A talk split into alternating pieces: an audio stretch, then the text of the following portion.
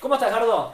Bien, por suerte. Che, si, si realmente es así, estamos, eh, eh, seguimos jugando con esto porque estamos aprendiendo. La semana que viene prometemos que salimos oficiales. Eh, estamos viendo con un, un- un truquito acá de configuración si realmente aparecemos más en línea de lo que somos, más flaquitos.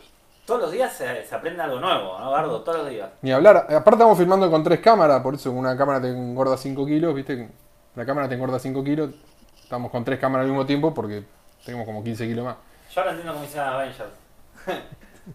Ah, sí. Bueno, muchos temas para tocar hoy, Gardo. La verdad no sé, lo que vos quieras. Ah, vamos, hay miles de cosas para hablar, ¿no? La verdad que mucha gente me ha escrito en lo personal y me dijo... ¿Les gustó? La verdad que me hiciste pensar. La verdad que Gardo me hizo pensar. Nah. Sí, vos sabés que sí.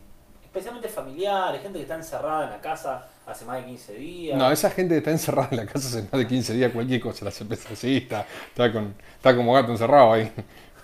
Y esperemos que el señor presidente se eh, avive de levantar la cuarentena ahora, el 13 de abril, 14, 15, no más del 16.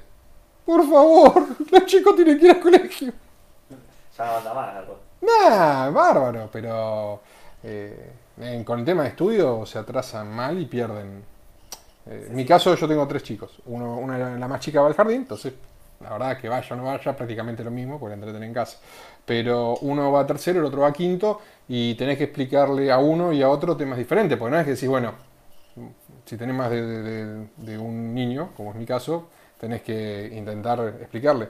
Y es diferente porque la predisposición que tienen los chicos cuando van al colegio es que saben que más o menos algo tienen que estudiar. Cuando están en casa, si se te complica para hacer la tarea, imagínate que es para que estudien lo que tienen que estudiar y todo. ¿no? Gardo, con la experiencia que vos tenés como padre, ¿qué opinas de los chicos en la tecnología? Hoy en día un, yo tengo mi, tengo mi ahijado que tiene dos anitos y te maneja la tablet mejor que yo. Está bien. Mi hijo tiene 10 años y recién ahora tiene una tablet con un uso restringido. La tecnología es un chupete que hay que dárselo a los chicos cuando tienen la capacidad de eh, asimilarlo y que no les pudre la cabeza y siempre con un control de lo que miran. Siempre. Eh, la tecnología es lo mismo que un arma. ¿A un chico de 5 años se le puede enseñar a cazar con arco y flecha o con una 22? Sí. ¿Es responsable? Y ponerle que haya, haya chicos son muy responsables, pero tiene un arma. Eh, para su conciencia y para lo que hay hoy, que no necesitas nada para acceder a cualquier clase de información, la tablet, el teléfono, cualquier cosa, es algo que tenés que intentar dárselo cuando esté preparado para absorber la responsabilidad de tenerlo. Eh, responsabilidad de tenerlo es si compra algo online, qué mira, con quién charla. eh, eso de que le das la tablet al nene y la maneja bárbaro y está todo bien y tiene tres años y no sabe todavía decir eh, palabras complejas, pero ya sabe cómo buscar las cosas en internet, es un peligro. La verdad que es muy importante lo que vos decís de poner, de restringir, ¿no? En, el caso de mi hijo, ponerle, le instalamos eh, YouTube Kids, que es solamente para ver dibujitos, ¿no? Pero hay casos... No, pero inclusive YouTube Kids tiene dibujitos que en el medio tienen un sapo que empieza a decir improperios o a hacer bailes sugestivos con connotaciones sexuales y, y está en YouTube Kids. No, no, no.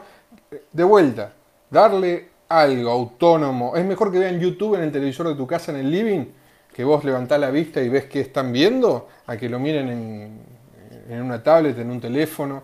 El chupete tecnológico es bárbaro para que el niño no te rompa las, las guindas, pero eh, es un peligro si no lo estás mirando que mira. Y así todo podés mirar lo que mira y el pibe mucho más rápido de lo que puede ser vos y borra lo que... Sí, ni hablar. Ahora es la, es la dirección que le dan los chicos a la tecnología, porque no es que un chico de 10 años, un chico de 12 usa la tecnología para estudiar o para hacer avances, usa para jugar. Te cuento un caso, un caso. A mí me pasó que iba a la escuela técnica y eh, llegaron las, las famosas computadoras del gobierno, ¿no? Entonces se habilita el internet. La primera vez que hay wifi en la escuela, ¿no? Entonces pusieron un wifi restringido donde los profesores podían ver eh, todo lo que se navegaba el historial, ¿no? Entonces agarraron a un chico que estaba viendo pornografía. Tenía 14 años el pibe. Y por culpa de ese pibe eh, bloquearon todo el acceso a internet y mm, todos se quedaron sin internet. Por una, ¿no? Es como todo, ¿no? Cuando uno se manda un moco, pagan todos. El, el tema no es que cuando el tema es que no se tiene eh, bueno en líneas generales en los colegios pero no se tiene conocimiento real de cómo poner filtrarlo y por más que tenga el conocimiento del filtro siempre hay una forma de, vulnerar eso. Digo, a mí me gusta, estoy el vicio, vulnerar cosas que, y, se puede, siempre se puede, más un chico que está el vicio. Eh, tecnología para los chicos es bárbaro si vos estás al lado. Si no estás al lado, no se la des. Y si se las das, probalo, que pise el palito. Y si pisa el palito y no dice que pisó el palito, sacáselo e intenta un año después, seis meses después. Porque si no, no tienen control y si no, te pasa que te pasan por arriba. Lo mismo pasa cuando tienen la PlayStation y están ahora jugando con la PlayStation. Yo me crié jugando en el Nintendo y demás, y está bárbaro, porque la pasás bárbaro y todo, pero eh, el nivel que te genera de dopamina en el cerebro, eh, todo lo que son los, las pantallas y demás, eh, es muy similar a aquel adulto que está todo el día boludeando con las redes sociales. Es, es muy similar. Y un chico no sabe qué es una adicción. chico sabe que a él le gusta jugar a tal cosa y si no hace un berrinche. O sabe que la musiquita tal o el coso tal. Y, bueno, así haces que eh, madure su cerebro en algunas situaciones que todavía no tiene que por qué madurar. Y el resto del cuerpo, el resto del grupo y demás no lo hace. Eh, y es muy poco probable que madure, si no vamos a decir la palabra, descubra cosas que todavía no tiene que descubrir.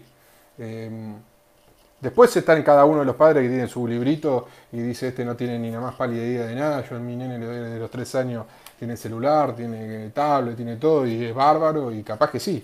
Pero yo soy muy cuidadoso con lo que es tecnología y me encanta la tecnología. O sea, tengo el último teléfono, eh, estoy siempre en la última información de todo lo que hay y todo eso, pero a mis hijos no, a mis hijos recién ahora tiene 10 años, tampoco es que es súper grande, tiene 10 años y creo que tiene noción de que puede eh, tener una tablet y yo desligarme, entre comillas, más allá que desde el teléfono, como es una cuenta parental, yo agarro y me fijo qué es lo que mira, qué hace y demás, ¿no?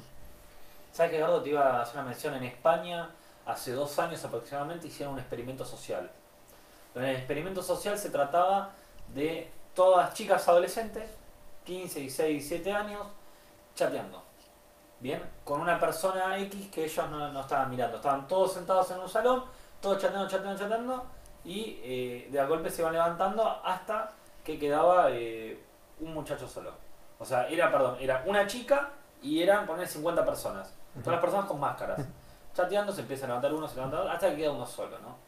Cuando la chica quiere conocerlo, el señor se saca la máscara y es una persona de 60 años.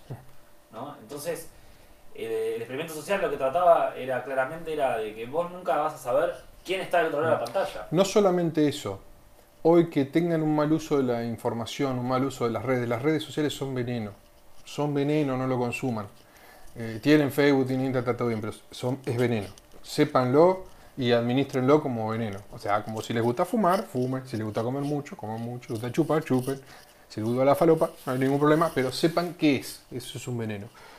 Hoy la gente cree que es una celebridad y como cree que es una celebridad, postea por dónde anda en el mundo, qué come, dónde hace, qué es lo que hace, qué es lo que deja de hacer. Todo tiene su grupo de seguidores y demás, sobre todo los chicos, ¿no? Porque, o sea, entonces generan un, un estilo de mini celebridad, lo que antes, hace mucho tiempo atrás, veían en las revistas eh, las redes sociales te lo hacen para que lo vean tu grupo de allegados y demás. Y la mayoría de esas cosas no tiene protección. Hay experimentos sociales que se han hecho sobre todo en Holanda y demás, donde había alguien, vos tenías que poner tu email, hacías una cola y tenías un adivino. Ponías tu email, después voy a ver si lo encuentro, lo vi hace un año y pico atrás. Ponías vos ponías tu email, tus datos, que esto y el otro, y tenías que esperar 10 minutos porque había una persona delante.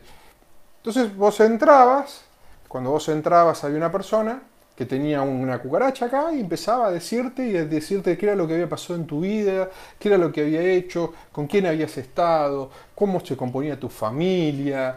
Eh, cualquier trabajo que una agencia de inteligencia encargaba hacía hacia tres, cuatro espías para que te digan quién sos, en qué círculo te moves, con qué pero todo ambientado dentro del ritmo de, la cuestión del misticismo y eso.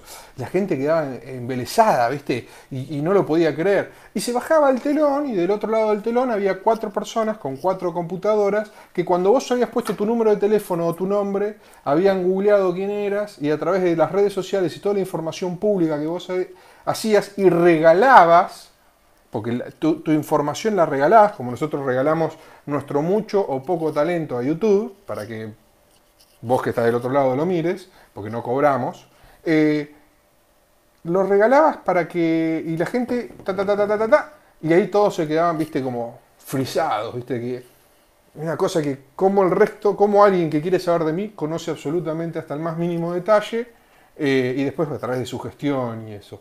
Hay, hay un, sitio de internet, no sé si sigue activo, hasta hace unos meses estaba, se llama pleaserobme.com, es eh, please rov, r o larga, me.com.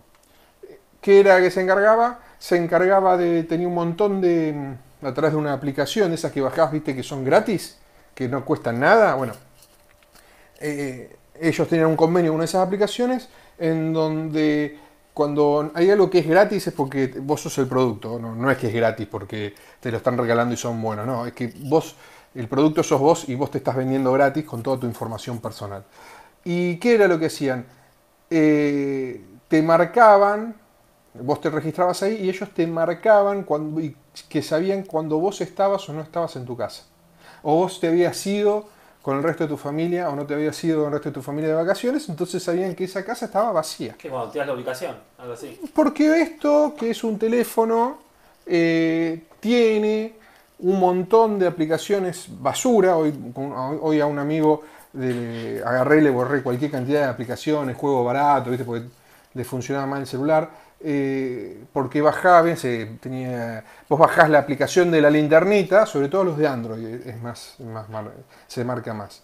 Eh, tenés muchas aplicaciones que son eh, baratas o son gratis, entonces vos las bajás porque son bárbaras y cuando te querás dar cuenta, bajás una aplicación de una alarma y te pide acceso a tus contactos, a tu ubicación, a tu micrófono, y vos le das que sí rápido porque vos querés usar la, la, la, linterna, porque querés usar la calculadora y demás, y en realidad no te das cuenta que estás vendiendo tu información más privada a una bolsa de, a una bolsa de información. Eso después, de acuerdo a qué tan serio o no es la compañía, es si lo hace de manera anónima o no. Porque eh, fíjate que yo te había enviado un de Google, un, un archivito, un PDF, hoy. Y abrilo, así engancho con eso. Hoy Google largó a través de todos aquellos que tienen su aplicación, que son los, aquellos que usan Android o que usan eh, algún sistema de Google dentro de su iPhone, ¿no? O pueden usar el, el Chrome o tienen instalado eh, alguna aplicación como el Maps, ¿no? Google tiene toda tu información, es, una, es un gran hermano que te vigila sin que vos te des cuenta. Eh, y mm, lo que. No hay nada que no se pueda ver ahí, ¿no? No, no. Si no, ponerle la parte negra, ¿no? Ah, Editalo vos después, quédate tranquilo. estoy Estás tranquilo, estás tranquilo. eso es muy importante, ¿eh? Mucha gente que no. que te quede no. Eh, hizo, Google hizo todo un análisis país por país, de ahí hay unas métricas que son de, de Argentina, que, y provincia por provincia, cómo es- son los movimientos, los movimientos de mm, la gente, y cómo fueron evolucionando a través del tiempo con todo este tema de la cuarentena. Y los diferentes, porque Google sabe dónde hay, mejor que el Estado en algunos, en algunos casos, no que la FIP, pero sí que el Estado Nacional, porque la FIP tiene toda tu información. Eh, sabe dónde hay negocios a través de Google Maps, porque la gente va y dice acá hay una licorería, acá hay un supermercado y demás. Entonces, lo que vamos a ver ahí es cómo Google, a través del anonimato, ¿no? porque no identifica a nadie con nombre y apellido, pero te va a decir que en Argentina, hasta el 29 de marzo, el informe dice que de recreación y compra al por menor, las cosas bajaron, los movimientos bajaron un 86%. Esto era eh, hasta febrero y acá es cuando cae la cuarentena, pum, pum, pum, que cae. En en las idas a la farmacia y hacer las compras, dentro de todos los negocios que tienen identificado como compras, la gente que se acerca con su celular, Google sabe dónde estás todo el tiempo, va, te va marcando que esto es provincia de Buenos Aires, ¿eh? porque también hay cada uno. Y, perdón, esto es nación, ahora después vamos a ver. Y después dentro de los parques y recreaciones, acá. Esto es, acá tenés Buenos Aires, ¿no? Cada uno de los, de los... Mira cuánta gente más está en las residencias, cuánto tiempo más está, porque Google sabe dónde estás, ¿por qué? Porque el pata de lana también lo sabe, quédense tranquilos, ¿eh? ¿eh? el teléfono sabe en qué momento está cargando el teléfono y dónde duerme, ¿no? Donde pasa desde las 10 de la noche hasta las 6, 7 de la mañana, ¿no? Entonces, eh, ahí presume que es la, la, ubicación, más si vos pones, si llenas algún formulario, ¿no? Esto es la provincia de Buenos Aires, esto es Buenos Aires, esto es Buenos Aires provincia, ¿no? Las, los lugares de tránsito, ¿no? las estaciones de tránsito, cómo ha bajado y cómo se ha... Eh, estos son los lugares de trabajo, porque obviamente si estás en horario laboral y todos los días de lunes a viernes, infieren que ese lugar es de donde vos trabajás, este es el tiempo en. Y bueno, y después está el mismo, eh, si mueves más para adelante, esto es Catamarca, Chubut, Córdoba, Chaco y demás. Eh, ya, pues ya. Eh, San Juan, bueno, si alguno de ustedes está ahí y alguno quiere, pues podemos ver si... Mm, acá está. vamos a poner esta ubicación en, la descripción del video para que ustedes lo puedan ver. Eh, y bueno, si son de alguna de esas provincias o si son de otro país, también lo tiene. La información hoy es lo que más vale y ustedes la regalan, como yo lo regalo, como la regalan todos. Por favor, bájense una VPN gástense si hace falta pagar un cachitín, pero mm, asegúrense de que más o menos su privacidad esté en sus propias manos, eh, o lo más posible dentro de sus propias manos. O sea que hoy en día para investigarte con las redes sociales... No necesitan un servicio secreto. Porque se habla muchas veces, ¿no? Que las redes sociales fue creada por el servicio secreto. O con algún fin. O un aumento. La, red, saca la conspiración del, de, lado. La red social es un negocio. Twitter es un negocio, Facebook es un negocio. No, no, no lo crea la CIA. No, no. Ahora, de acuerdo como vos sabés vender mejor tu negocio, mejor te va. Eso es, eso es así de simple. Twitter, Facebook nacieron más o menos al mismo tiempo, digamos, son dentro de la misma, tienen más o menos la misma edad y Facebook se ha sabido vender mucho mejor que Twitter. ¿Qué me puedes decir, qué me puedes decir Gardo, de la violencia que hay dentro de las redes? Xenofobia, racismo, etcétera, dentro de las redes, de esos comentarios, de la gente que opina, que más que ahora que están cerrada en la casa, más que nunca. Uno cuando está en crisis saca lo mejor de uno y, lo peor. saca lo peor. Correcto. La xenofobia te muestra a todos aquellos que eh, realmente creen. La xenofobia. El ser humano ha evolucionado hasta el día de hoy. Ustedes tienen que pensar que nosotros hace 100.000 años atrás, no hace tanto, hace 100.000 años atrás, vivíamos prácticamente en la selva con la lanza, no mucho más, ¿no? Y que nazca un chico, la mortalidad infantil y de la madre era la misma que la de una guerra.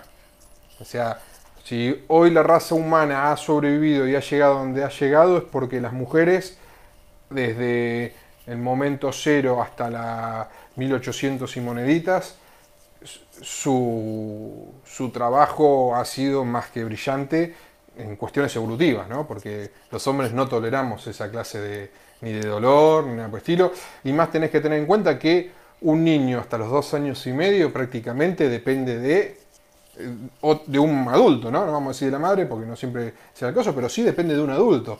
Y a los dos y medio tenés cualquier perro, o a los seis, siete meses cualquier perro, cualquier león, cualquier tigre, y viene y te come una familia, ¿no? O sea, llevándolo a eso, el ser humano está programado y con las hambrunas que había y, la, y porque no hambruna, enfermedad, sed, vos, tenías que asegurarte de estar cerca de un río, de tener agua dulce, de que esa agua sea potable y de poder cazar y que no te casen, ¿no? O sea, estamos hablando de 100.000 años atrás, que evolutivamente no es tanto. Eh, nuestro cerebro tiene la misma composición que hace 100.000 años atrás. Y nuestros métodos e instintos de supervivencia es el mismo. Por eso cuando tenés mucho miedo, te paralizás y te sentís como todo frío ¿Por qué? Porque la sangre se va a las piernas, para que vos puedas correr y huir. Porque la historia, los, los valientes la han escrito, pero los que han sobrevivido siempre han sido los cobardes. Por eso cuando vos tenés miedo, te paralizás y te quedás quietito a veces, o sea, no sé que estés entrenado, ¿no? En una situación, porque, porque tenés que, eh, ¿qué hace? Todo el, cuerpo intenta de, de- de que sobrevivas y que si te haces una bolita y te haces chiquitito, ¿se acuerdan cuando tenían, escuchaban un ruido de la noche y eran chicos y se asustaban por cualquier cosa y se hacían un ovillo en la cama, ¿no? Adrenalina. Claro, ¿por qué? Por- pero porque tenés que pasar desapercibido para que no te coma el león. Más allá que hoy el león está en extinción, ¿no? Porque- entonces, el cerebro está preparado para que consuma la menor cantidad de energía posible. ¿Por qué? Porque el consumir mucha energía en un contexto de hambruna significa que estás en un problema porque al poco tiempo eh, estás famélico y te moriste. Hoy tenemos los problemas de obesidad que tenemos porque tenemos un cuerpo que sigue preparado para que haya una hambruna. ¿Por qué? Porque la última hambruna debe haber sido hace 150 años. Pero en 150 años son cuatro generaciones, en cuatro generaciones no cambia el cuerpo.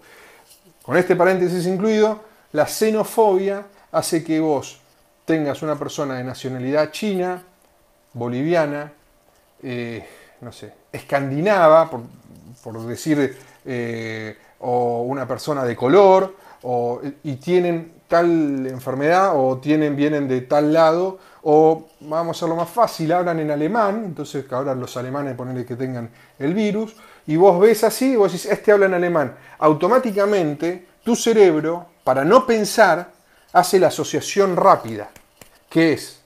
La asociación rápida es, los alemanes tienen coronavirus, viene un alemán. Los chinos tienen coronavirus, hay un chino. Los bolivianos tienen un co- coronavirus, hay un boliviano. Los negros tienen... hay- Pero no, es- no se pone a pensar si ese alemán viene de Alemania, hace seis meses que está en China, o ese chino en realidad tiene rasgos chinos pero no es chino, o, o es japonés, o... Porque, La generalización. ¿Por qué? Porque tu cerebro está pensando siempre en sobrevivir y hay que sobrevivir. Entonces, ese salto primitivo de sobrevivir, de cortar una ruta para que no pase nadie, ese salto evolutivo para que para preservarte, vos y los tuyos, eh, no condice con nuestro intelectualismo, ¿no? Ni hablar con lo que consideremos que esté bien o con lo que es el derecho. Pero la gente automáticamente no piensa y por eso tenemos xenofobia. Y por eso la xenofobia se repite durante décadas y décadas y parece que es algo que, que- que está desaparecido y se activa. se activa, ¿no? Y ante un problema... Igual que el racismo. Es- es- porque el racismo es xenofobia. Se activa. ¿Por qué? Porque no son como nosotros. ¿Por qué? Porque si hay alguien que está al lado mío me- y es mi amigo y, y somos más o menos parecidos, mi cerebro dice, todos los de un metro ochenta a un metro ochenta y seis de hombres, o un metro noventa y cinco de hombres, en mi caso como tienen más o menos mi altura, de piel más o menos de tal lado, que pesen más o menos tanto, como yo me identifico con ellos, ellos son seguros. Entonces, así, y cuando hay alguien que no está dentro de esos valores, lo miras raro, ¿viste?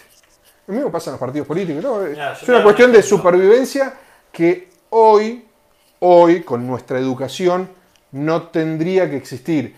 Pero existe y va a existir siempre porque las- los seres humanos somos animales que tenemos sexto grado, básicamente. A mí me pasó en España, estaba subiendo al metro y había una señora de origen musulmán con un carrito de bebé. Ni hablar eso con lo que son. Y se bomba, había trabado, ¿viste? El, donde pasás, ¿no? El- entonces fui, fui a ayudarla y tenía que pasar por una puerta y justo había una chica de catalana. Y yo le digo, permiso que quiero pasar a ayudarla. Oh, pues pasa, hombre, pues pasa. Como que no la- nadie la ayudaba y la dejaba ahí sola. La ayudé, pasó. Y noté ese tipo de racismo sin importar la edad, si era un bebé, eh, la circunstancia en la que estaba. Y la verdad que... No uno sos de los nuestros. No son nuestros. No, no de los nuestros.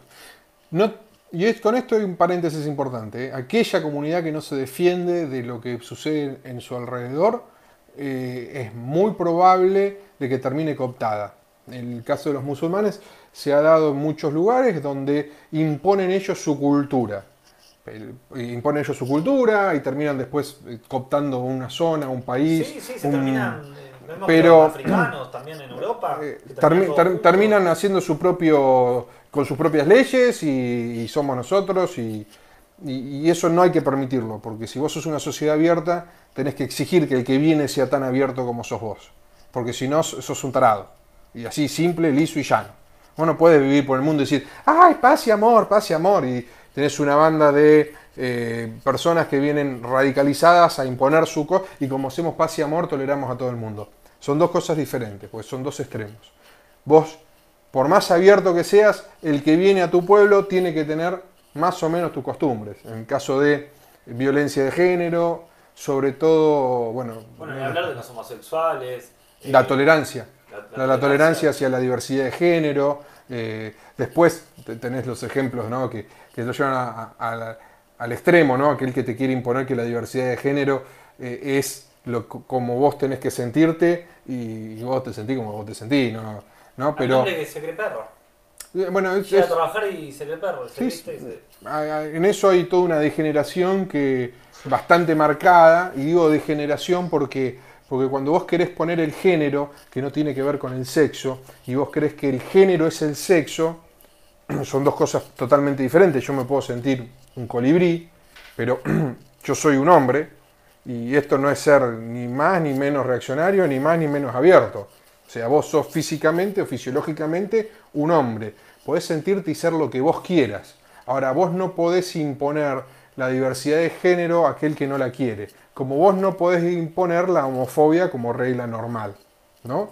Por- y esto se da muchas veces que utilizan ahora el INADI y demás para querer vulnerar y tener ventajas que no corresponden. ¿Y a qué voy? A los deportes. La- aquellas personas que son, eh, que nacen hombres, pero después se identifican con mujeres y quieren competir en deportes con otras mujeres, tienen una cuestión hormonal de crecimiento muscular, de masa, de contextura y demás, que no es la misma que una mujer.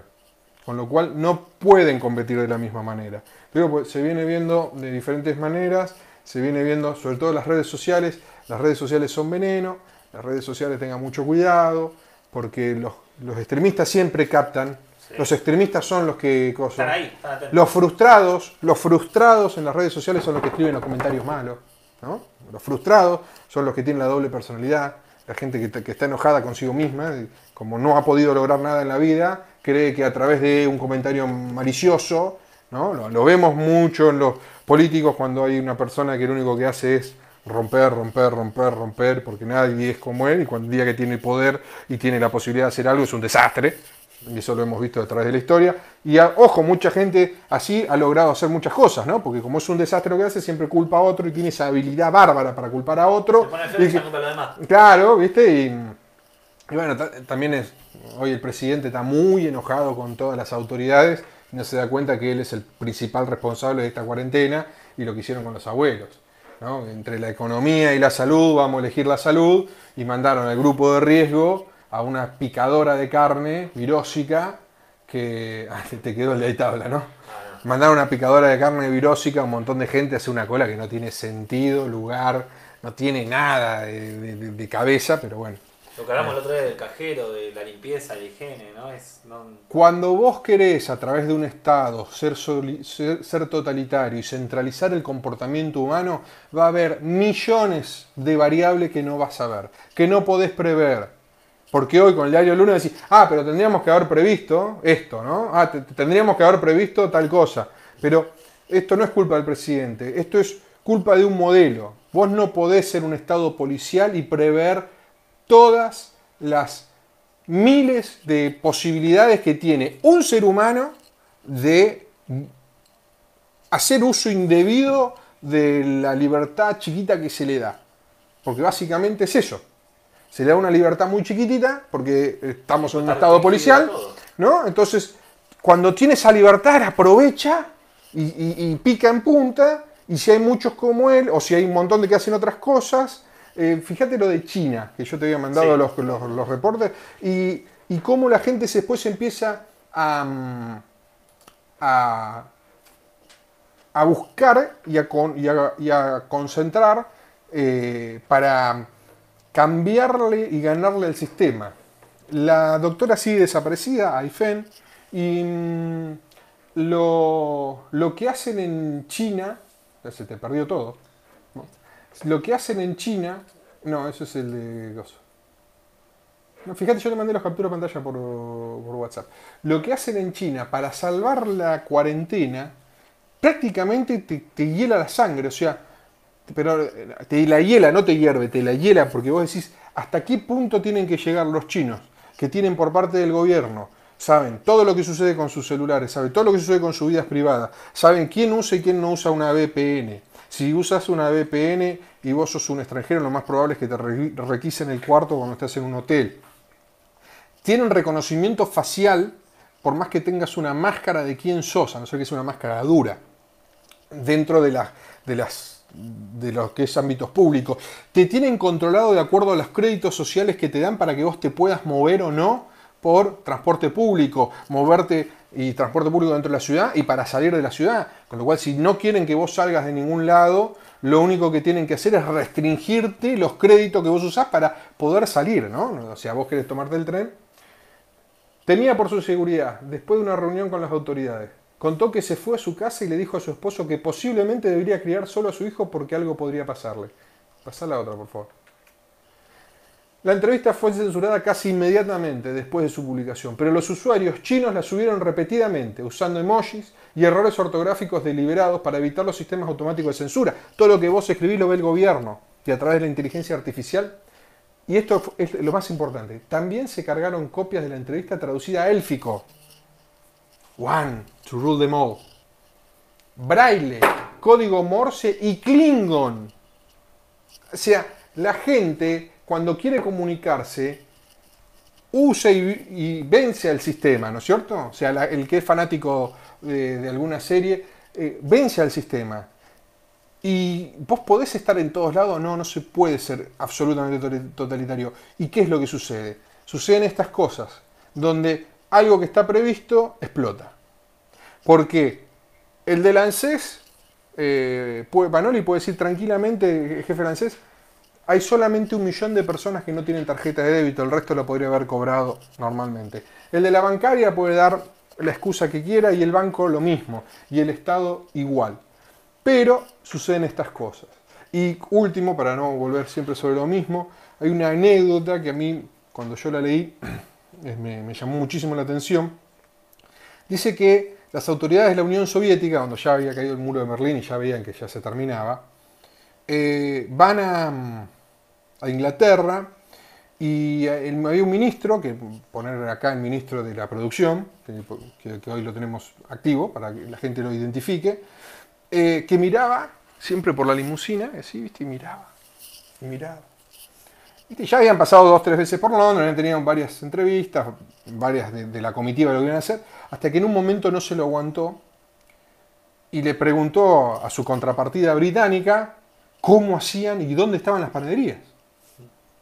Entonces le dice, no, ahí tenés una, ya tenés otra. Y cuando iban pasando, dice, ahí tenés una panadería, ya tenés otra. ¿Y dónde están las colas? Decía. No, le dice, no hay colas. La gente va a comprar el pan y se va. ¿Por qué? Dice, porque nosotros nunca pudimos hacer que no haya cola para comprar pan. Dice, ¿y qué precio tiene? Entonces le dice el precio de su moneda, de su momento, del pan, y dice, pero es un precio, es un precio que, es popular. Entonces, ¿y, cómo hacen? ¿Cómo, cómo hacemos? No, hacemos nada. Dice, no, no, no, no, no, dice, ¿cómo hacen? Dice, pues, ya estamos, estaban, no, no intervenimos en el mercado. Entonces ahí dice, no, dice, nosotros hemos intervenido históricamente en el mercado del trigo y el del grano y nunca hemos logrado tener el pan suficiente al precio adecuado para la gente y siempre hubo cola para comprar pan en Rusia y en la Unión Soviética. ¿Por qué? Porque las millones de interacciones que hacen todos los humanos todos los días, querer pensar que se cargan en un software para un programa, que hoy existe, ¿no? En ese momento no existía, eh, tan masivo, ¿no? Pero, eh, o en una planilla de Excel, ¿no? Y, nosotros argentinos con tema de planilla de Excel tenemos eh, tarifazo, todo, porque la planillita de Excel da que está bien, subsidio, y, dale que va, ¿no? Pues la planillita dice... aumenta todo, pero nunca va a bajar. Entonces dice, no, porque yo hago una fórmula matemática espectacular, pongo Enter y te dice que esta tasa vale dos, dos cuadritos y vale y todo el mundo es feliz. No existe. Y ese es el problema que tienen todos los estados que son totalitarios cuando se ponen sobre todo a regir hasta el más mínimo detalle de la vida privada. Por eso tenemos que intentar decirles a Google, a Facebook, a Twitter, a TikTok, que, es el gobierno chino, a todos aquellos que tienen nuestra información al Estado. De la puerta para dentro de mi casa, no. Como mínimo. No querés el Estado que te rija tus relaciones sexuales. No querés el Estado que te rija tus relaciones sentimentales. No querés al Estado que te rija eh, con quién salir y cómo. No, no lo querés ni quién tener de socio. Siempre socio tuyo va a ser el Estado, pero además. Y tampoco querés que lo haga una corporación. Protéjanse, cómprense una VPN, descárguense alguna de las VPN que hay gratis, que hay algunas son muy buenas. Es una Virtual Private Network que lo único que va a hacer es que no sepan alguna información tuya. Y después cuando se bajan ese programita barato y, lindo, intenten de más o menos ver, no te digo leer las cláusulas de todas las condiciones y los términos de servicio, porque son, pero ver más o menos a qué le dan ustedes acceso. no, a qué le dan acceso simplemente. Eh, eh, Apple ha avanzado mucho con respecto a la privacidad y demás, y vos podés ver eh, aplicación por aplicación qué tiene acceso y qué no y demás. Y puedes decirle, yo no le doy acceso a esto o aquello. Pero de vuelta, las redes sociales es como, son como, las como las Bitcoin, como todo lo otro, son veneno de rata. Si lo consumen, sepan que están consumiendo. Y nada más, sigamos de tema. Ya no saber nada. Eh, te iba a preguntar también sobre el bullying, porque el bullying eh, es algo que generación tras generación y nunca, nunca se intentó trabajar tampoco de raíz porque la gente sigue y saca, cuando está la crisis, repite lo mismo, saca lo malo y saca lo bueno, y cuando saca lo malo, también sacan el bullying delante, ¿no? Que sufren los chicos, y hay bullying también a gente mayor. Y ese daño psicológico que le producen a, ese, a ese niño, después cuando crece, lo intenta eh, demostrar, intenta escupir toda esa porquería que fue comiendo durante toda su infancia y termina, termina mal, ¿no? La, mejor manera para el bullying es estar al lado de tu hijo, ver qué tiene, qué le pasa, por qué está nervioso y, e incentivarlo a que se defienda. El mundo no es un lugar de arcoíris, princesas, príncipes, rey y, gente que trabaja bien. Bullying va a existir siempre, como la xenofobia. Siempre el más grandote y el más fuerte se va a aprovechar de aquel que puede ver como un rival. Más si ese retrocede. Eh, el bullying es parte del ser humano. ¿Está bien? No, no está bien. Pero intentemos que tener algún límite. Y si tienen hijos, presten atención a, sus hijos. Es el mejor que hay. O sea, tu hijo viene y está nervioso todo el día y viene del colegio está nervioso todo el día y algo le pasa en el colegio a tu hijo. Y si cuando no lo lleva dos o tres días al colegio es otra persona y está feliz y algo le pasa. Enseña que se defienda. Primero que haga lo que tiene que hacer y después que se tiene que aprender a defender. Porque ir a la señorita a decirle, señor, me pegan, y una vez, dos veces está bien, pero toda la vida y que le sigan pegando toda la vida, se tiene que aprender a defender. No, por supuesto. Tiene que aprender a defender, porque al momento en que se, empieza a defender, empieza a ver qué es lo que vale y qué es lo que puede lograr. No, no, tiene que ser un matón y después hacer bullying, ¿no? O sea, pero vos como padre tenés que dar una guía y decir, pará, hasta acá sí, de acá para allá no. Ah, siempre fue un error que en las escuelas nunca, nunca pudieron dar una mano. Aparte ahora cuando las escuelas se, se van convirtiendo, eh, que te meten ideales, que te meten, cuando empiezan a hacer política en las escuelas, cuando empiezan a intentar eh, de una manera u otra dominarte y llevarte para su sector. Y eso pasa mucho en las escuelas y cuando pasó todo el... A ver, hay, hay colegios eh, secundarios de noche que hay chicos que todos los años repiten de año y no se gradúan nunca y demás, porque son el grupito que llega todos los, todos los primeros días de marzo y empieza a comerciar estupefacientes dentro del colegio. Eso existe. Y en abril, mayo, junio, cuando tiene su clientela, se las pica. Y vuelve al otro año y hace lo mismo durante todo el invierno después, o durante todo el ciclo escolar, tiene esos chicos de RN y sigue dando. Y las autoridades miran para otro lado. Eso existe y ha existido. Y va a existir. O sea, hasta el momento que siga basta. Eh, el momento que se dice basta es cuando empieza a cambiar. No puede ser que un chico con un celular en el colegio no le dé bolilla a lo que dice el maestro o lo que fuera. Ah, Hay una línea que tiene que marcarse y decir, este es el colegio, acá no se puede hacer lo que se quiera, acá se tiene que hacer esto. Y desde el otro lado tiene que haber gente idónea y capacitada que tenga idea más o menos de qué, de qué te va a dar, ¿no? Porque eh, a mí me tocó profesores en el secundario que no tenían ni idea de que, o me decían que Hong Kong era un país, o me decían que Letonia no existía, como era parte o que Bielorrusia no existía, entonces, o sea, siempre de los dos lados, ¿no? Y la realidad es que de donde somos nosotros, la escuela pública deja muchísimo que desear, y los contenidos a veces son paupérrimos, sea pública o privada. Ahora, Gardo, las generaciones, eh, por supuesto que antes, ¿no? hace 20, 30 años atrás, faltar el respeto a un profesor era una cosa y hoy en día es algo, es como que moneda corriente. Sí. Cómo las generaciones fueron, no te digo, no sé si la palabra correcta es de crecer, pero las generaciones fueron perdiendo el respeto hacia el adulto en sí. hacia la autoridad, hacia la figura de autoridad. Hoy no se puede expulsar a un chico. De primero a tercero no repiten. No se puede, no, y si no es peor. Tiene que haber consecuencias en la vida. El día que no hay consecuencias en la vida, vivís en anarquía. La Unión Soviética y, y la, y, el, y esto doy un ejemplo no porque sea algo malo en contra de la Unión Soviética, pero sí para poner un, ejemplo histórico, porque me gusta hablar de historia. eh, el derecho de la propiedad privada existía en la, en la Unión Soviética, no era que no existía. Pero ¿qué fue lo que sucedió? La gente empezó a tomar casas y nadie las desalojaba. Entonces, después de ahí quedó como moneda corriente que cada uno hacía su propia ley y, así fue como sucedió que el derecho de la propiedad, si bien existía en el papel, después no existía en la realidad. Gulag Archipiélago. Si alguno está aburrido, Gulag Archipiélago, de Soyunixo. Excelente libro. Te explica de pe a pa cómo un sistema eh, pasa a ser de bien intencionado para todo el mundo a rehenes de un grupito que subyugan, subyugan millones de personas. Gardo, me pasó eh, en Italia, exactamente en el Vaticano. Cuando llego al Vaticano, encuentro gente durmiendo en la calle, ahí en el, en el Vaticano, y había un grupo de una ONG que estaba dando comida ¿no? a la gente. Por supuesto que cuando hay crisis, eh, los comedores, los lugares sociales aumentan más el porcentaje, como está pasando en Argentina, que el 40% eh, Ha tenido un aumento. ha tenido un aumento.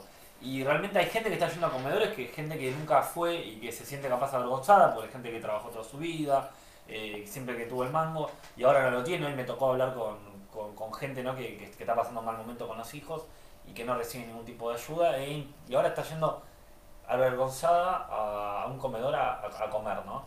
Y, y son la- esas personas... Es que- muy duro. Es durísimo, la verdad. Es muy duro no poder proveerle a tu familia. Ir con esa vergüenza y, y con el orgullo que, que tiene uno, que es el hombre de la casa, eh, y siempre llevó el, el pan a su casa y hoy no puede, por una crisis, sea por una pandemia o sea la crisis que sea, No puede, no puede ejercer libremente su profesión. Ahora, igual ahora, eh, paréntesis, ahora a partir de hoy, aquellos plomeros, gasistas, electricistas, eh, albañiles, para cuestiones de emergencia no pueden hacer un edificio. Cuestiones de emergencia permiten que... necesitan un ingreso. no se puede, no... Van a dar más dinero el gobierno. ¿Eh? Va a dar más dinero el gobierno, va a dar otro bono de 10 mil pesos más. Acá se la impresora aquella allá que vamos a tener. ¿Tenemos una- algunas A4? Vamos a imprimir un poco de plata, así, así le mostramos a la gente realmente. Porque esto termina en que la culpa es de los privados que aumentan los precios, y son los vivos de siempre. Acuérdense de esto. Los vivos de siempre, vamos a tener al presidente despotricando en contra de los vivos de siempre que están aumentando los precios en contra de la pobre gente que yo le regalo plata. Para poner la gente en contra de los privados. Acuérdense que va por ahí. El otro día hablé con un productor de, de- de carne que tiene granja y me dijo que ellos intentaron bajar la carne de 10 pesos. Bajaron la carne de 10 pesos, pero en el supermercado la dan más cara. Entonces dice, nosotros damos, pero del otro lado no dan. Y menos el gobierno, que te saca con impuestos y vos estás pagando mal. Hoy estamos pagando el kilo de carne de 300, 400 pesos. No quiero decirlo la semana que viene, pero va a haber un aumento desmedido. Va a haber y va a seguir existiendo porque cada vez la plata va a valer menos. O sea, cuando vos. La cosa más fácil. eh, ahora después vemos si podemos. Buscamos un archivo o algo para el próximo y vamos a imprimir dinero y vamos a ver si así eh, solucionamos la- alguna economía tuya o la mía, ¿no? Porque estaría bueno. A mí me pasó una anécdota, mirá, te cuento una vez, yo era chico, tenía unos 15 años y iba viajando en un colectivo eh, de Pinamar a Buenos Aires, ¿no? Tengo a mi mamá allá. Y cuando sale el colectivo, por ahí por Madariaga, un auto lo intercepta, eh, donde un muchacho se perdió, se sube el señor, que se había perdido el, el viaje, y justamente se sienta al lado mío. Ponemos a hablar con el señor, empezamos a hablar, eh, me contaba que él había empezado con toda la noche nocturna en Raúl Mejía, con Pinar de Rocha. Comenzaron a No imprimir, sería Bellini, ¿no? y comenzaron a imprimir eh, lo, lo que eran los, los flyers, ¿no? Empezaron en el flyer, que era en su momento, creo que se llamaba Cosmos, que era algo innovador, era, le daban los tarjeteros, tarjetas de colores, wow. Está muy bien hecha la tarjeta. Entonces su socio se le ocurre empezar a hacer dólares falsos. Eh, eh, sí, eh, es Beijing. Es Beijing, el socio de Beijing. Entonces este hombre me cuenta que cuando empieza a diseñar los dólares y a imprimirlos, eran tan buenos que el tipo No, lo que, se cegó. eh, no solamente eso, sino que eh, habían, vinieron de, de- de Estados Unidos a ver cómo los hacía. Tenía los billetes. ¿Qué, era lo que hacía? El papel dólar no es papel, es- está hecho de algodón, de fibras de algodón. Y el papel era real. ¿Qué hacía? Agarraba los billetes de un dólar, los blanqueaba y después le imprimía arri- arriba los valores de, de 100, de 50 o de lo que sea. Bueno, funcionó muchísimo tiempo. Él me contó que, bueno, se abrió de esto porque esto iba, iba en picada. El señor se estaba metiendo en algo totalmente ilegal, en el cual enchufó dólares por todos lados. Y bueno, después así fue, fue la causa que tuvo. Pero todo comenzó con una tarjeta de un boliche y lo miraron. Y, Hay mucha dijo, gen- ¿cuántos somos dólares? Hay, hay mucha gente, además hay una leyenda, hay una leyenda alemana que con los marcos alemanes de 1800 y pico, eh, que se imprimían, había, porque hay una fascinación por la gente que falsifica, porque falsificar no es hacer una fotocopia, es copiar, es copiar el instinto, la traza, eh, es, es- es darle eso que lo hace único y que vos podés emularlo. Un artista. exactamente, sos un artista que está copiando a otro artista. Y como vos escribís y tenés una caligrafía, los pintores que tienen su forma de pintar y demás, y sus trazas y demás. Y hay una leyenda de, mm, de los marcos alemanes, que había un falsificador, eh, fines de 1800, principios de 1900, que empapeló eh, Alemania con sus falsificaciones. Y la leyenda dice que cuando era mejor la falsificación que el original. Y cómo se daban cuenta, tenían con una lupita que miraban y decían, por favor no tirar este billete, me costó mucho hacerlo No, para que tenga mejor calidad que el real. no, bueno. Y porque obviamente, después lo agarraron, obviamente. Porque la gente, no el falsificador no disfruta de su, del dinero. Él, él es, él es feliz copiando y, e imitando. O, y, o sea, lo- vos después investigás si querés, la- o el que está del otro lado investigue. Los, muchos falsificadores viven en la pobreza porque ellos no se aprovechan otros ¿no? de, de ellos. Bueno, muchos están presos y muchos también los han utilizado el mismo FBI. Hay una historia, ¿no? Años 70, 80, que hay un gran falsificador que el FBI lo, lo contrata para ver el tema de los cheques. Sí, eh, sí, sí. Bueno, atrápame si puedes. DiCaprio. Sí, DiCaprio. Tom claro. Hanks. Eh, sí, y después hay una parte de geopolítica, porque muchas veces y es- y hay países que se dedican a falsificar dinero de otros países para desestabilizar alguna moneda y demás. Teníamos algún tema, eh, quería decirte. Los de animales, porque hoy veía, hoy veía a mi perro que tenía tos. Entonces en un momento empecé a decir, Lo sacrifico, lo dejo vivir. ¿viste? Hay que romper un poco con ese mito, ¿no, Bardo? Los animales tienen coronavirus. Lo tienen. Lo que no está claro es si lo transmiten a los seres humanos. Vos te vas a agarrar coronavirus, él se va a ganar coronavirus, yo me voy a agarrar coronavirus. No hay nada que haga que no te lo agarres. No hay forma en que no te lo agarres. Va a estar la vacuna, el virus va a mutar y después te lo vas a agarrar igual. Porque es como la gripe. Eh, la diferencia es que nuestro emérito señor presidente ha eh, cerrado el país y lo va a seguir cerrando en función de aplanar la curva. Pero entra en perfil, por favor. Eh, lo que se ve es que la cantidad de casos, cuando lo multiplicas por el 3%, te da la cantidad de muertos. No tenemos mejor salud o estamos más o menos preparados. Dentro de todo la venimos ponchando y venimos dentro de el porcentaje eh, que estipula la enfermedad de mortalidad. ¿Qué opinas de lo que está lo- el comentario de Pichetto? Y genera, y sí, tiene razón, genera depresión y debatado para la economía. El tema es quién paga los muertos, básicamente. Espero que no- en todas las colas que hubo hoy no haya ninguno que haya tenido coronavirus, porque va a ser un desastre. Todos los abuelos que estaban haciendo las colas. ¿no? ¿Cómo puede ser, no? Algo que la gente lo respetó del momento cero y hagan esto. Es como algo contradictorio.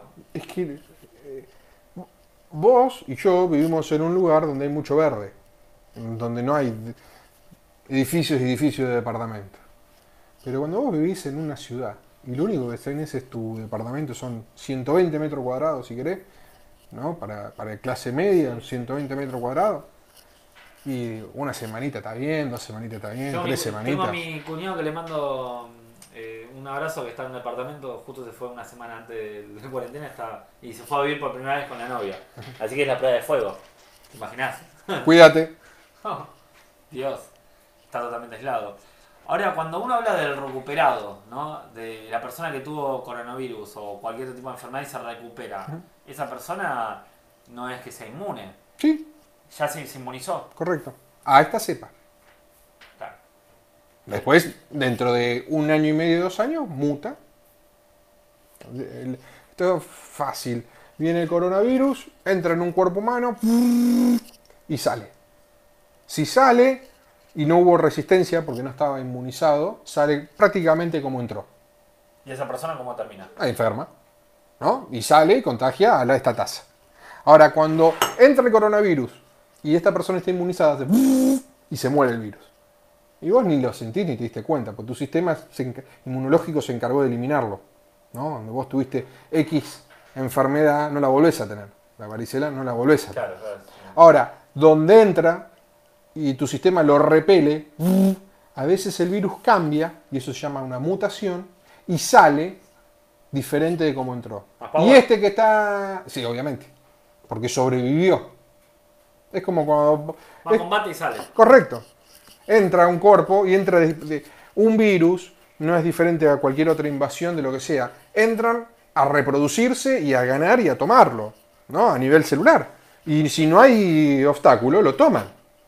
Después salen, ¿no? A medida que, que se excreta el virus por las diferentes vías, salen y eh, siguen contagiando y de vuelta entran el otro comando a otro cuerpo.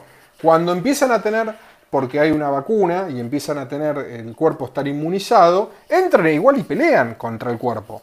Y cuando ganan es porque cambian su estructura genética y salen más grosso de lo que entraron.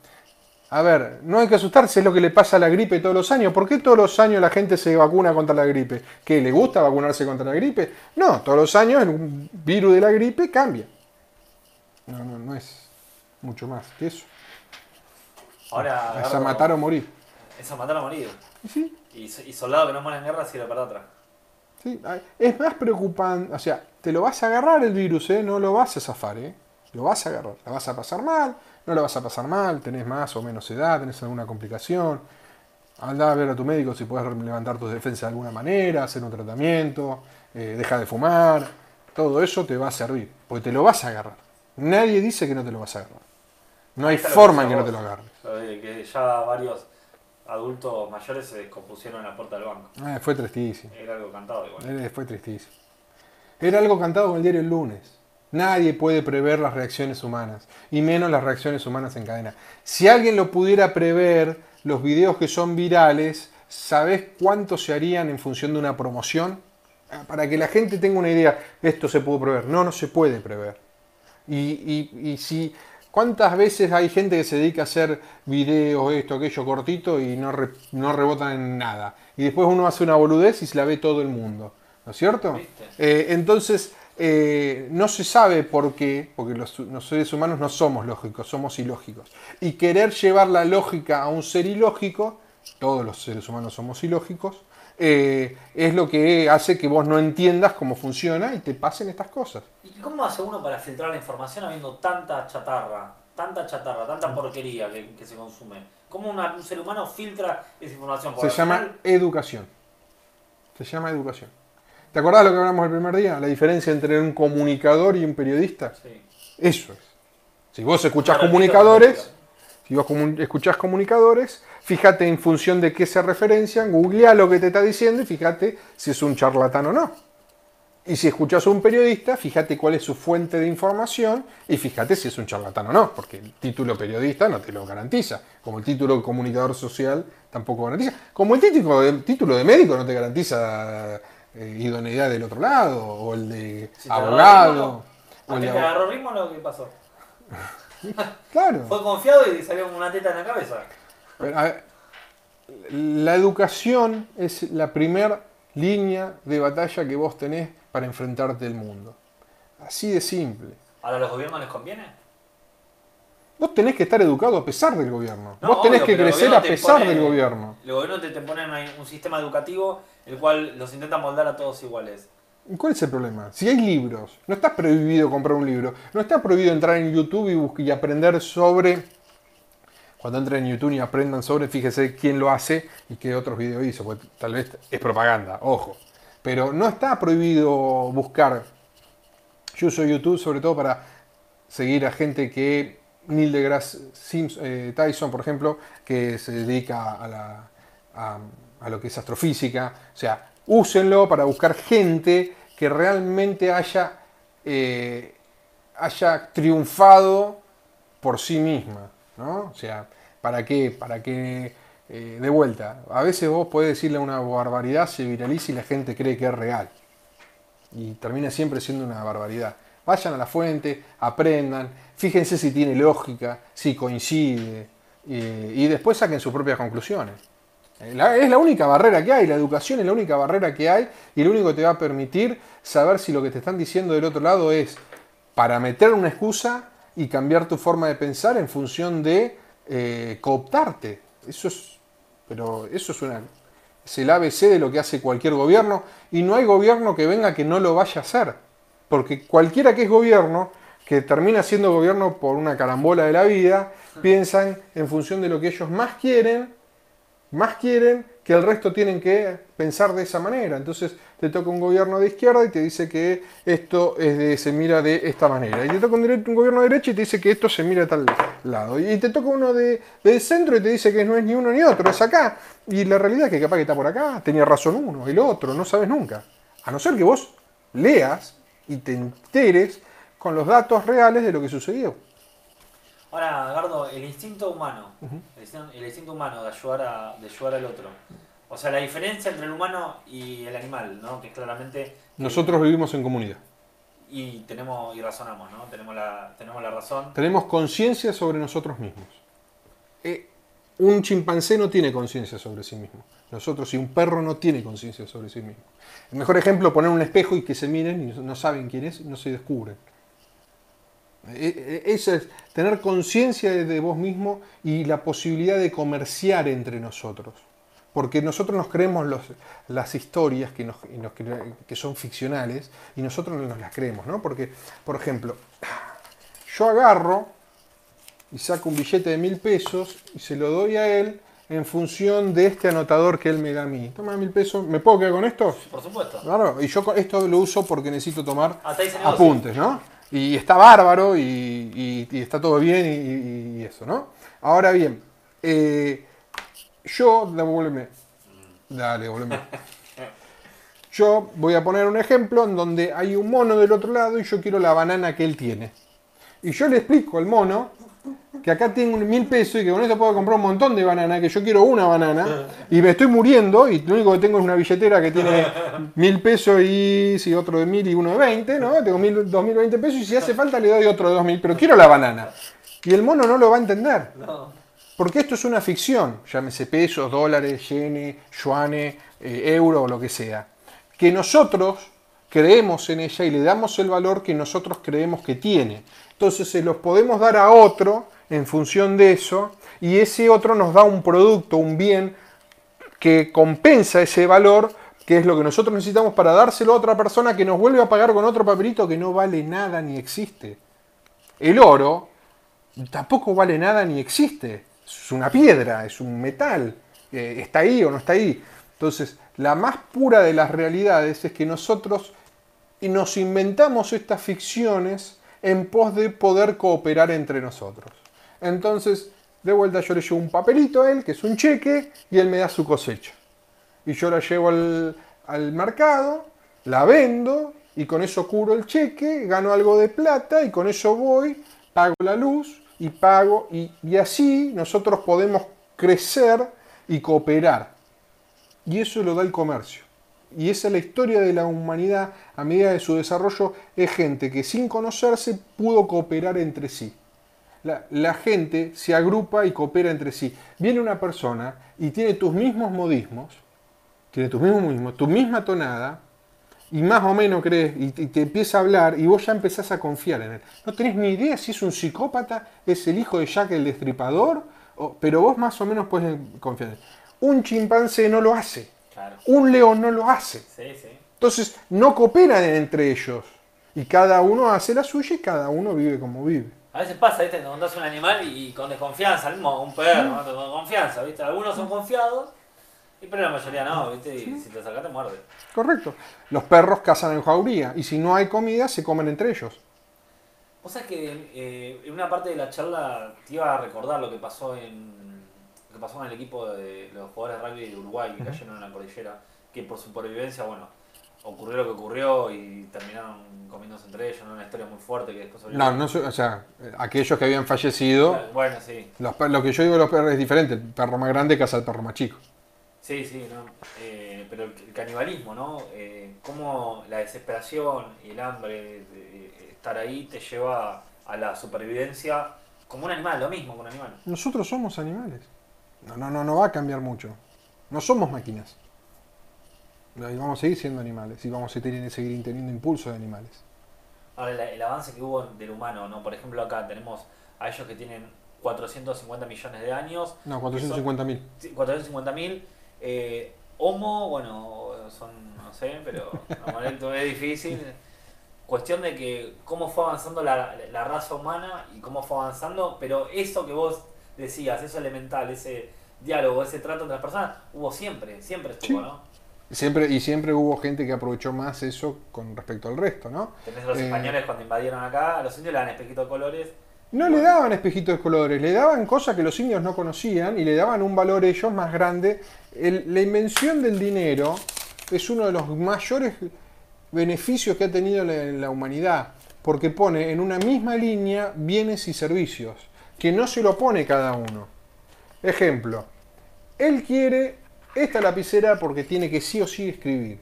Esta lapicera sale 5 pesos. Pero la lapicera la tengo yo y yo quiero cambiársela en trueque por una memoria que él tiene ahí. Y empezamos a hablar de lapicera y esto es, el, lo unifica, es lo que unifica y dice, pará, la lapicera vale 5, la memoria vale 3000. Sí, no hay ningún problema, dame 2000 si querés. Pero esto le pone, esto es lo que pone en contexto a los bienes y servicios que se intercambian. Y, es- y el valor que se le da es el que da toda una comunidad a esos bienes y servicios. Entonces, si tenemos una comunidad, esta en donde nosotros vivimos, que el valor de la papa es de X cantidad de pesos, vamos a poner un número cualquiera, 100 para que sea redondo, la papa vale 100 pesos y yo con esto puedo comprar 10 kilos de papa. ¿Y por qué vale 100 pesos? Porque si el, de la almacén de la esquina la pone a 200 pesos, nadie le compra. Y si hay uno que la pone a 80, la gente va y la, ve, y la va a comprar en oportunidad y se la acaba enseguida. Eso es el dinero.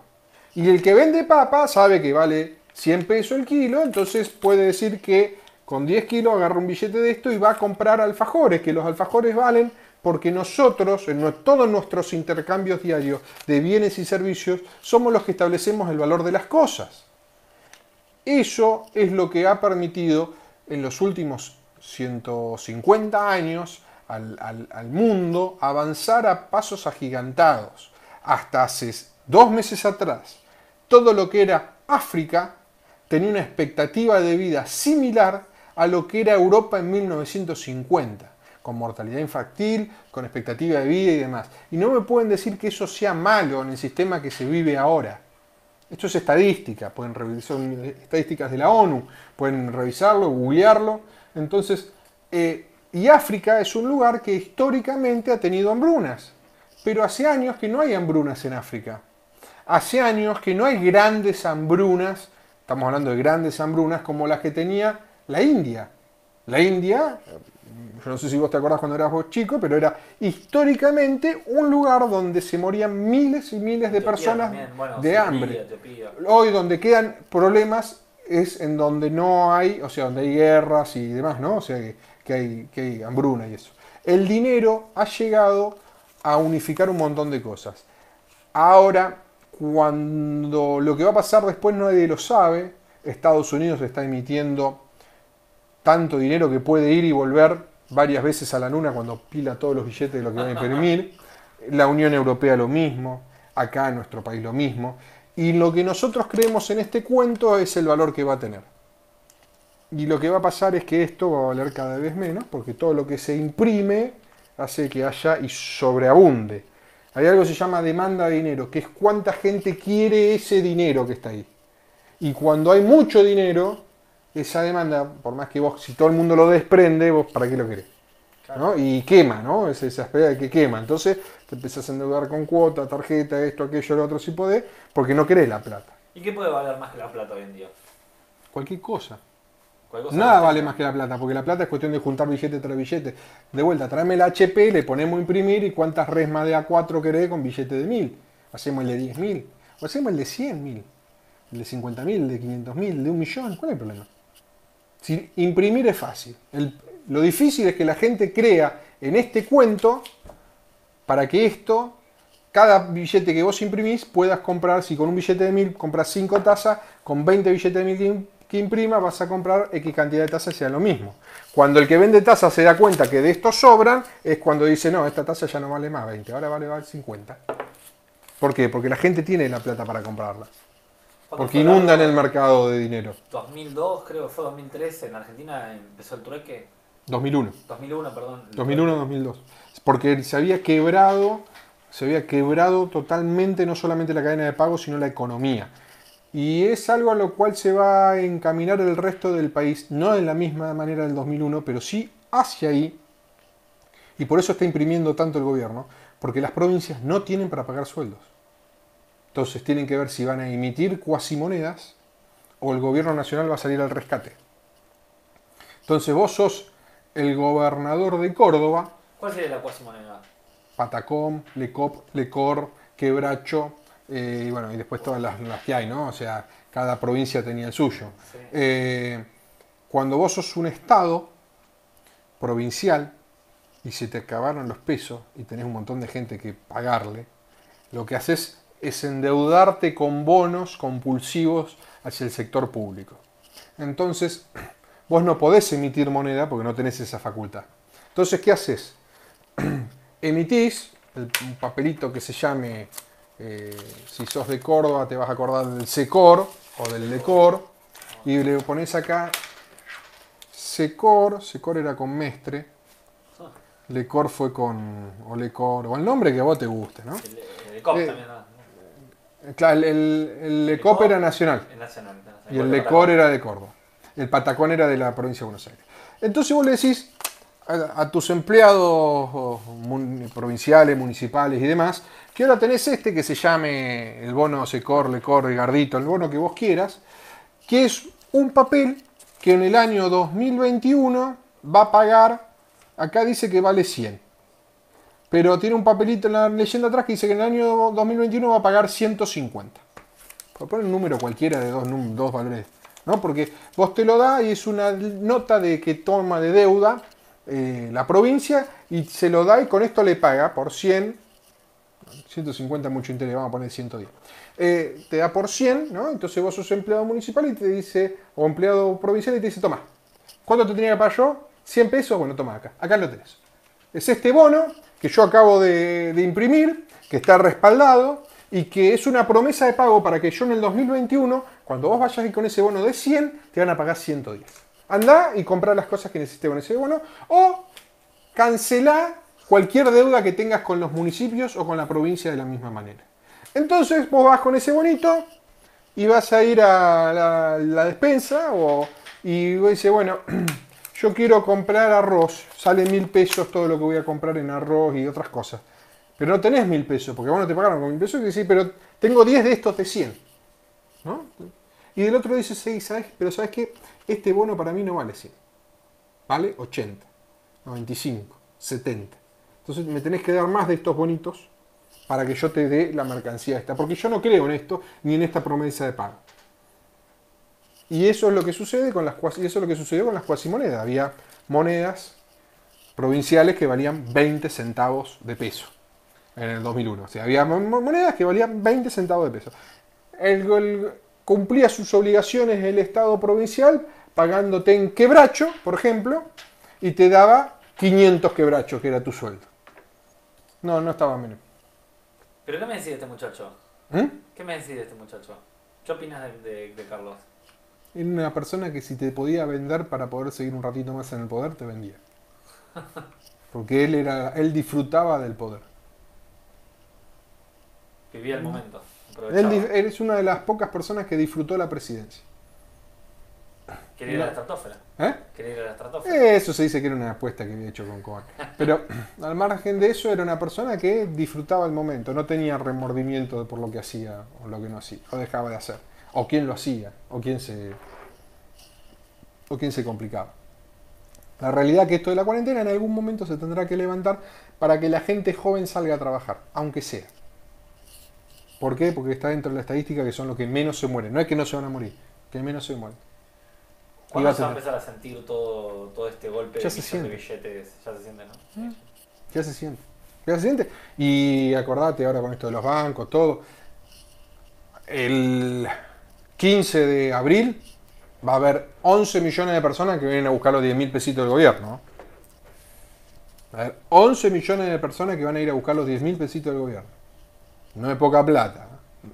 Estamos hablando de 11 millones de personas que van a ir a buscar 10 mil pesos cada uno. Dicen que superó las expectativas, que no esperaban que tanta gente pidiera ese dinero, ¿no? Pero si la regalás, ¿cómo no la vas a... La... Supuestamente las condiciones...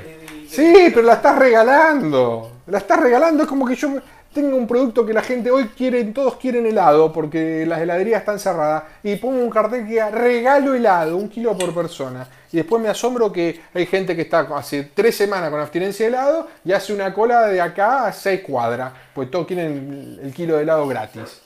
Lo que se regala la gente lo toma. El otro día hablaba con un comerciante que me contaba que él siempre hacía, él hace mercadería, hace pan, todo lo que es panificación y él siempre en, la crisis, por en el 2001, hacía pan y regalaba. Pero se cansó. Se cansó porque están los, famosos vivos, ¿no? Porque no va a buscarte el kilo de pan o no te va a cobrar los 10 mil pesos el que realmente necesita. Está bien, como decir, si es gratis, bueno, lo agarro. Y esos 10 pesos me comprar pan, 50, 100 que comprar pan, me compro un vino, me compro otra cosa, un queso rallado, qué sé yo. Entonces, hay gente que se cansó de los vivos y ahí sí está bien colaborar. Es que regalar no es el camino. Regalar nunca va a ser el camino, porque el regalar te hace depender y el vos recibir una dádiva te hace depender. El mejor plan social se llama un trabajo, porque te dignifica como persona, porque te pone sobre lisa y llanamente qué es lo que vos producís o cuánto es lo que vos valés en función de lo que vos haces.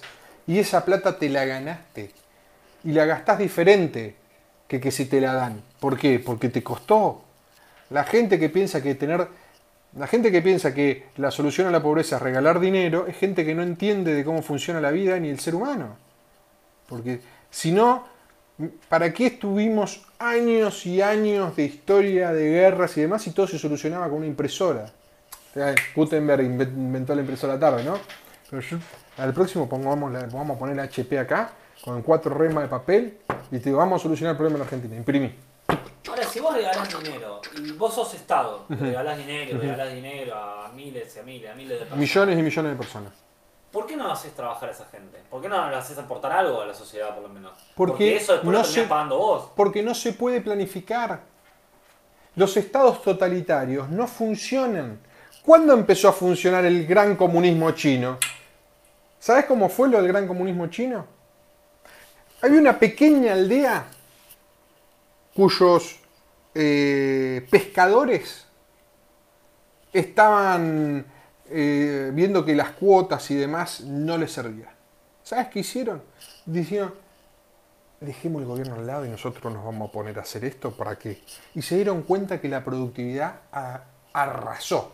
El gobierno chino miró lo que estaba haciendo, intervino, limpió a todos los que tenían limpiado, porque cómo vas a ir en contra del gobierno, y después empezó a decirle a aquellos lugares y aquellas comunidades que en función de la productividad aporten lo que quieran aportar al, Estado, el resto era para ellos, y empezó a, crecer todo de manera exponencial. Ese es el milagro chino, donde a, la gente le dijeron, así, yo quiero tanto, hace, el resto es tuyo. ¿Sabes cómo salís a romperte el lomo? Si estás cansado de vivir en la pobreza. El mercado de Wuhan es uno de los tantos mercados que hay, que es un, hoy es exótico y genera esto, pero el mercado de Wuhan lo que hace es un recuerdo de lo que era el hambre en China.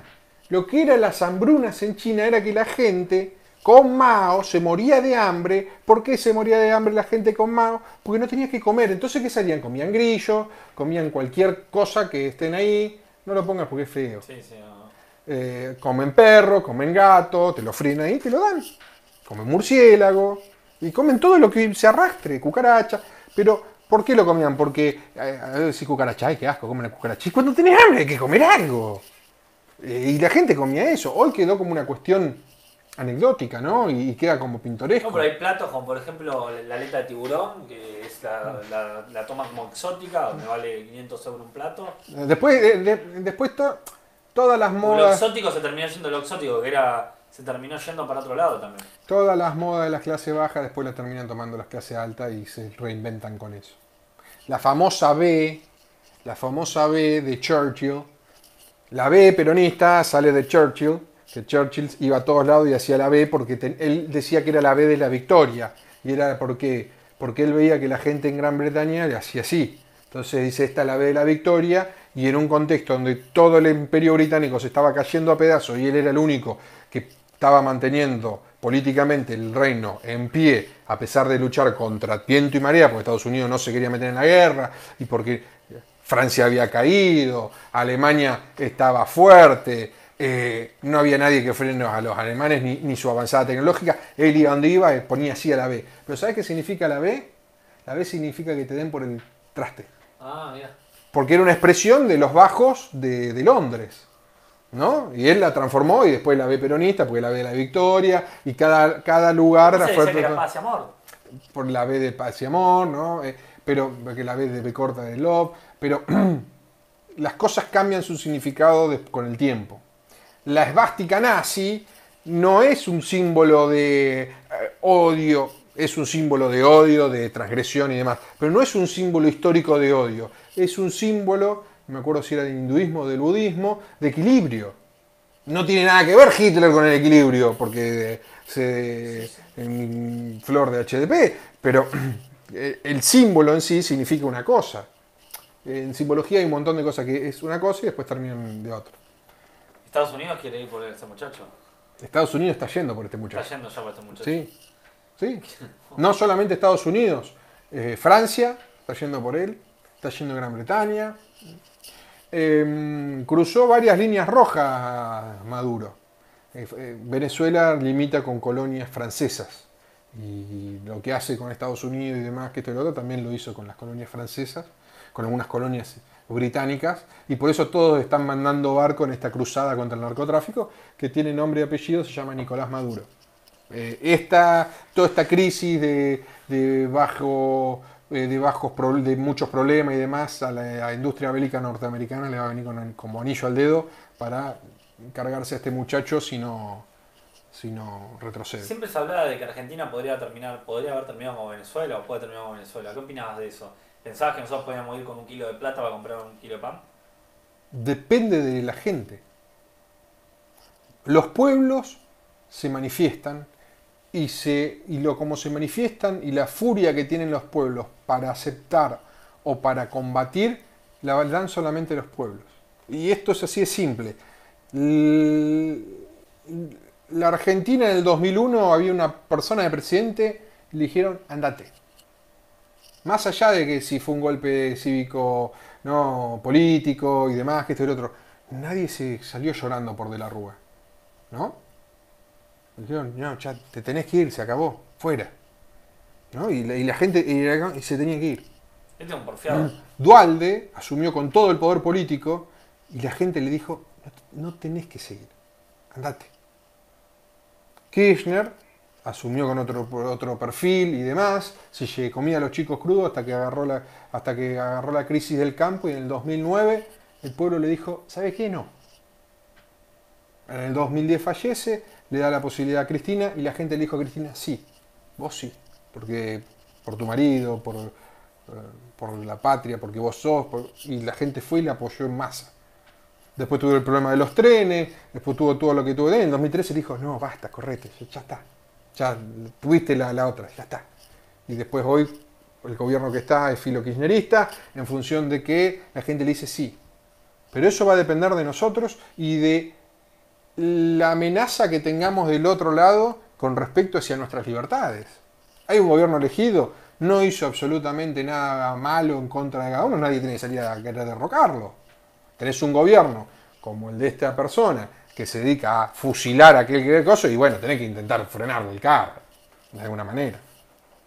Este muchacho, yo realmente pensé que iba a terminar antes, cuando saltó toda la crisis y todo el tema de... Eh, depende del estómago que tenés. La historia te dice que mientras que vos aguantes tus propias cagadas, perdón por la expresión, pero pues, mientras vos aguantes tus propias cagadas, vos vas a estar todo el tiempo hasta que venga alguien y te eche. Mira Fidel Castro. A 100 kilómetros tenía la mayor potencia del mundo. Y aguantó, y él aguantó, y aguantó, y aguantó. Tenés que poder dormir de noche después de todo lo que fusilás, ¿eh? No, no es fácil, ¿eh? Y el antecesor, o sea, porque Maduro es una persona que estaba con Chávez. Correcto. ¿Y Chávez qué, qué pasó? Y se murió. Está bien, pero fue alguien que no pudieron tampoco porque seguir con ese régimen y no pudieron tampoco bajarlo. El líder está en el poder todo el tiempo que el líder quiere. Y si es por violencia, todo el tiempo que lo aguante. Siempre va a haber más violencia del lado del Estado que de cualquier otro lado. Siempre. Después tenés que poder, vivir, poder dormir de noche. ¿eh? Tenés que poder dormir de noche, Cristian. ¿eh? si sos psicópata, y si sos psicópata, sos psicópata. Pero. Eh, yo. Está bien, no tengo una forma muy particular de ver las cosas, pero. Si yo sé que el problema por el cual mi gente se muere de hambre soy yo, ¿sabés cómo me voy? ¿Sabés cómo me voy, Cristian? ¿Sabés? Sí, muchachos, tomen, acá tienen. defendamos el país, yo me voy. ¿Dónde tengo que ir? Pero bueno, esta persona, la gente se muere de hambre, no tienen combustible, no tuvieron luz durante cuánto, tanto tiempo, no tienen salud, no tiene nada, y él sigue ahí, está contento porque. Y bueno. Y encima con una crisis en Puerto. Sí, porque están llegando. Es más, para que vos te des una idea, los norteamericanos no mandaron ni un portaaviones. No les hace falta, tienen las bases de Colombia y las bases de Coso. Y, y Brasil, si hace falta, les va a dar el apoyo que necesiten. Porque el desmadre es tan grande de lo de Venezuela que ya no le quedan tantos aliados. Chávez era Chávez porque tenía a Evo en Bolivia, tenía a, a, Correa en Ecuador, Cristina acá, a Lula en Brasil, ¿no? O sea, eh, no era él solo, era él y el resto acompañaba políticamente todo eso. ¿Y los rusos con, con respecto a, Maduro, que siempre lo intentaron, siempre lo respaldaron, o sea, se aguantó hasta acá, hasta un momento fue también por el respaldo que tenía por Rusia, ¿no? No, no, no. Los rusos lo que hacen es defender los beneficios que le dieron a los rusos. Y los chinos defienden los beneficios que le dieron a los chinos. Por la, por la guerra histórica que siempre hubo entre Estados Unidos y Rusia. Sí, pero la realidad es que los rusos dijeron que iban a poner una base en Venezuela que nunca la pusieron porque le hicieron de pico. Eh, los americanos pusieron tres bases más ahí cerca de, Rusia, eh, y la realidad de China lo mismo, China lo banca políticamente y demás, pero porque saca el crudo. Eh, Venezuela tiene un petróleo que es muy pesado en azufres y demás, no es un, no es un petróleo liviano como el de Arabia Saudita, como el de Texas, es, más parecido al nuestro, que, hay que, que no es tan fácil, hay que refinarlo y demás. y empieza a caer y realmente empieza a tener problemas económicos cuando Estados Unidos le deja de comprar el petróleo. en un momento Estados Unidos le compraba el petróleo refinado a Venezuela. Venezuela deja de vender porque Chávez, como cualquier populista hace, saca a los técnicos de PDVSA y le empieza a mandar gente que él conoce, que más o menos sabe cómo funciona la máquina y vuelan las, las refinerías. La historia es que las refinerías vuelan todas por los aires. Entonces después Venezuela le daba el crudo a Estados Unidos, Estados Unidos lo refinaba y le mandaba el gas, los fuel oil, los, cada uno de los combustibles que necesitaba Venezuela, y seguía exportando Venezuela ya no combustible refinado, sino petróleo crudo. ¿no? Y mientras que el petróleo valía ciento y pico de dólares, 80 dólares, 60 dólares, todo no, 80 dólares bien, 60 dólares no, y después el precio cayó por la crisis del 2008, después se recuperó y después siguió cayendo, y cuando vos no hiciste nada más que patinarte la que te venía de arriba, porque Venezuela con un precio de hoy el barril estaría en 100 dólares, no, no, no tendría esta realidad eh, que necesita pedirle plata al Fondo Monetario Internacional. el barril está 30. Por ejemplo, ¿Eh? gas, como, Bolivia, que es uno de los, de los principales exportadores de gas, Sí, de vuelta, el problema, el problema que tiene Venezuela es que los diferentes pozos, a medida que se le fue complicando, los chinos le decían que los solventaban y le daban los insumos que necesitaban. Pero ¿qué le decían los chinos? Yo te mando el barquito, ese, pozo es mío. Y los rusos lo mismo. A veces le mandan los, ah, los aviones. hacen negocios. hacen negocios, ni más ni menos. Hay una. Yo tengo una visión diferente a la, de los conspirativos de decir, viene la potencia, llámese Estados Unidos, China, Rusia o, la que, o Brasil, y te compra a precio vil esto que para vos te costó un montón. La realidad es que, de acuerdo a qué tan fuerte estás vos como país, es que tan bien podés negociar lo que es tuyo. Si vos no tenés fuerzas armadas y por la fuerza te van a venir a sacar todo. Si vos no tenés una economía ordenada y tal vez tengas que malvender. Si vos no solamente no tenés una economía ordenada, sino que está quebrada, y no solamente está quebrada, sino que está fundida, o sea, no es solamente tiene un tenés un problema grave económico, sino también tenés un problema grave financiero, no tenés fuerzas armadas, y, bueno, y no tenés cohesión política del otro lado, y bueno, vale dos pesos. Es triste, eh, pero es real, vale dos pesos. Eh, si no, mirá qué fácil sería. Te lo pongo así. La deuda argentina está cotizando 30 centavos de dólar. ¿No? Mirá qué fácil que es esto. ¿Cuánto se ve? ¿Cientos de miles de millones de dólares? ¿No? Imagínate qué fácil sería para el presidente ir y decirle a China, ¿me das 100 mil millones de dólares?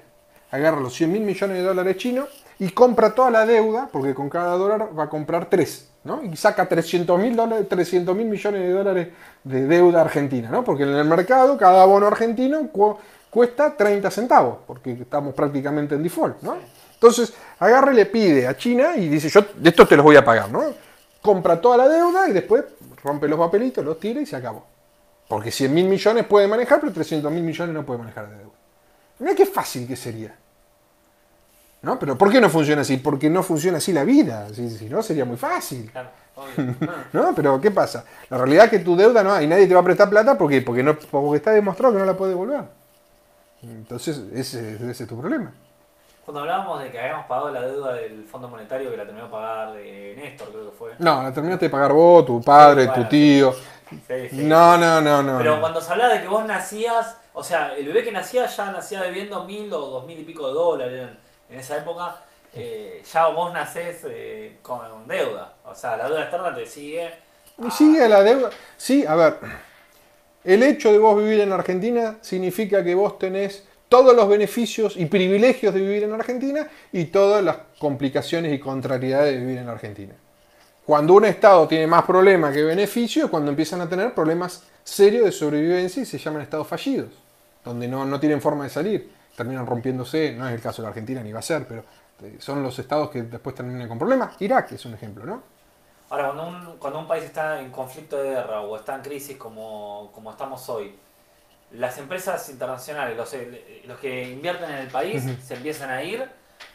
Mira, hay una. Esta crisis va a ser mucho más profunda que las otras, porque en estas crisis, esta crisis, la del 2008, hago un paréntesis, yo les pido disculpas porque yo soy bastante desordenado para pensar.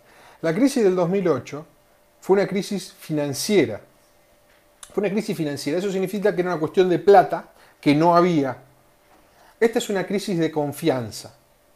La crisis del 2008 le enseñó a todos los países, a todas las empresas y empresarios que en los países desarrollados regalaban la plata y que se recuperaba rápido, que era una B corta. ¿No? Año y medio, dos años, volvías más o menos a la normalidad. Y que en los países como los nuestros les costaba más.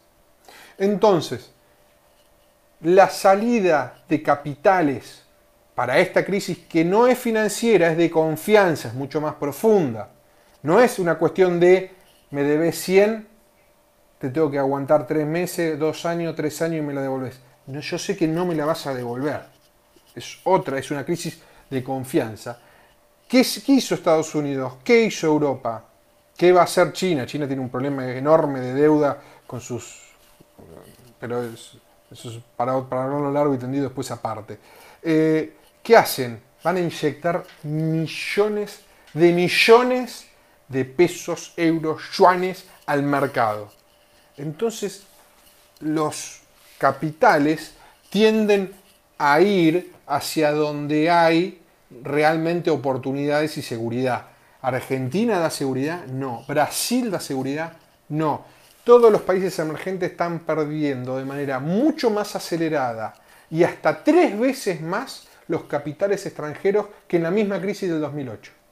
2008 frenó en 20 mil millones de dólares que se, fugaron a nivel global de países emergentes, ahora vamos por los 60 mil y no frena, va a seguir. ¿Por qué? Porque si vos tenés 100 dólares y sos una empresa importante y sos un burócrata de esa empresa, ¿no? Porque vos sos uno que juega, se juega la, camiseta de, ¿no? Yo tengo la ICC, pero se juega la de la empresa que sea, vos querés que eh, tu currículum no figura, fundiste la empresa tal, ¿no? Que no conseguís más un laburo en tu vida, sino que fuiste inteligente y resguardaste los activos de esa empresa. Entonces, empezás a sacar de todos los lugares donde puede haber problemas y en donde para adelante tenemos el invierno, no el verano, no somos Europa, no somos Estados Unidos, por cuestiones climáticas, para adelante tenemos el invierno, y dices, ¿a dónde voy? Voy para donde rebota más rápido. Y toda la plata se está yendo para el norte, para Europa, están yendo a las casas matrices, están pidiendo la plata para Europa, para Estados Unidos, para China o para donde sea. ¿Por qué? Porque saben que en los países de desarrollo les va a costar más. Y porque saben que en los países desarrollados les va a costar menos. ¿Por qué les va a costar menos?